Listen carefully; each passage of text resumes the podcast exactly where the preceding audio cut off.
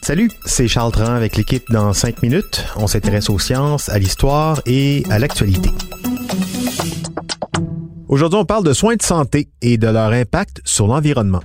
Lorsqu'on pense aux soins de santé, des mots viennent en tête. Efficacité, rapidité, accessibilité, médecin spécialiste, Gaétan Barrette, 5 heures aux urgences, ce genre de mots. Mais rarement l'expression impact environnemental. Est-ce que notre désir d'en faire plus pour la santé des gens nous a rendu moins écolo? Est-ce qu'il coût environnemental lié aux soins de santé, ici, au Québec ou ailleurs? Élise Jeté s'est penchée sur cette question. Il y a de plus en plus de maladies chroniques. La population vieillit et il est même prouvé que les effets des changements climatiques exercent une pression croissante sur nos systèmes de santé. Il faut sauver l'environnement et développer des traitements pour guérir les humains. En plus, il faut s'arranger pour que ça coûte pas trop cher. Mais ça se pourrait que tout ça ne soit pas tout à fait compatible. Alors, comment fait-on pour avoir le beurre et l'argent du beurre? Selon l'Organisation mondiale de la santé, il n'y en a pas de problème. La durabilité économique, sociale et environnementale en santé, c'est complémentaire. Mais peu de recherches existent à ce sujet-là. Une façon de faire un calcul, c'est de faire un triple bilan. Le triple bilan, c'est un cadre qui prend en considération trois affaires. Combien ça coûte, quels sont les impacts environnementaux et quels sont les impacts sociaux. Des vulgarisateurs du média numérique de Conversation ont fait le calcul. Ils ont réussi à estimer les coûts économiques, environnementaux et sociaux d'un traitement tout en les mettant en lien direct avec les résultats cliniques. Le triple bilan, c'est l'invention de John Elkington. En 1994, il était nouveau cadre comptable. Et il s'est dit Hey, savez-vous quoi? Les entreprises seraient sûrement plus durables si elles arrêtaient de tenir seulement compte du résultat net des profits et des pertes. On va intégrer les coûts environnementaux et sociaux de nos activités dans nos calculs comptables les déchets, les émissions de gaz à effet de serre notamment, mais elle doit aussi tenir compte de ses obligations sociales, le bien-être des employés et des clients. Donc, revenons au milieu de la santé. Qu'est-ce qui se passe quand on applique le triple bilan à la santé?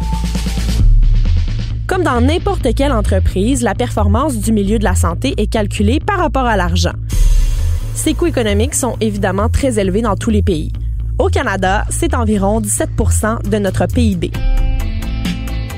Payer pour des soins de santé, c'est comme payer pour un divan. Tu veux le meilleur rapport qualité-prix, même si tu payes en plusieurs versements. C'est pourquoi il faut un rapport coût-efficacité. Mais en santé, ça s'arrête pas là. Le secteur des soins de santé laisse aussi une grande empreinte environnementale. La contamination des sols et des cours d'eau, la production de grandes quantités de déchets, l'émission de gaz à effet de serre, la santé, ça fait tout ça.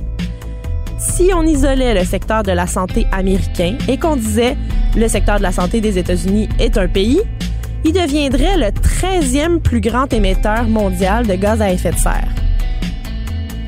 Je sais ce que vous vous dites, ouais, mais là, on est en mauvaise santé, donc on se fait soigner, mais en se faisant soigner, on pollue et la pollution nous rend malades et ainsi de suite. Quand est-ce que ça s'arrête tout ça?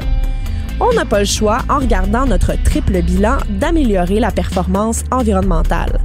Et comme tous les vases sont communicants dans notre bilan qui tient compte de tout, ça nous ferait sauver de l'argent.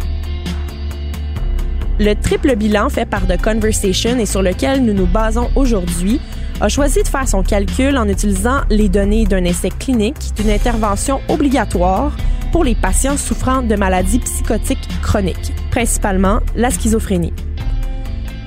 Première chose qu'ils ont calculé, le prix, les spécialistes, les nuits à l'hôpital, etc. Ça montait à 40 000 par patient par année. Deuxième calcul, les émissions de gaz à effet de serre des services utilisés.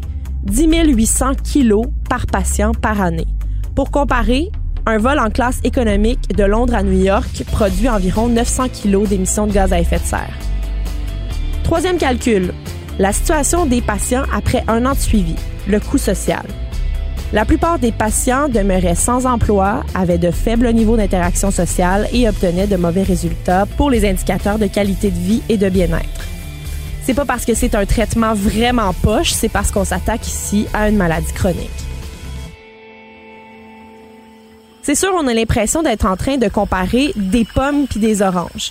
Il faudrait pouvoir donner un poids réel à chaque élément en évaluant de manière très précise les priorités. Est-ce que dans ce cas-ci, l'environnement est plus important que le résultat clinique? Le coût plus important que les impacts sociaux? Beaucoup de questions demeurent sans réponse. Le secteur de la santé peut faire beaucoup plus pour promouvoir la durabilité dans la prestation des services. La solution qui devrait être préconisée dans la majorité des systèmes de santé dans le monde, investir dans la prévention. La prévention représente environ 3 seulement des budgets en soins de santé et c'est évidemment insuffisant. Oui, et en plus, il y a moyen d'agir sur plusieurs fronts en même temps. De nombreuses initiatives comme euh, l'amélioration de la qualité des aliments dans les hôpitaux ou la restructuration des soins de santé et d'autres infrastructures urbaines. Tout ça, ça a le potentiel d'améliorer les impacts sociaux, environnementaux, tout en améliorant la santé. Une pierre trois coups finalement. Merci beaucoup, euh, Élise Jeté. C'était en cinq minutes.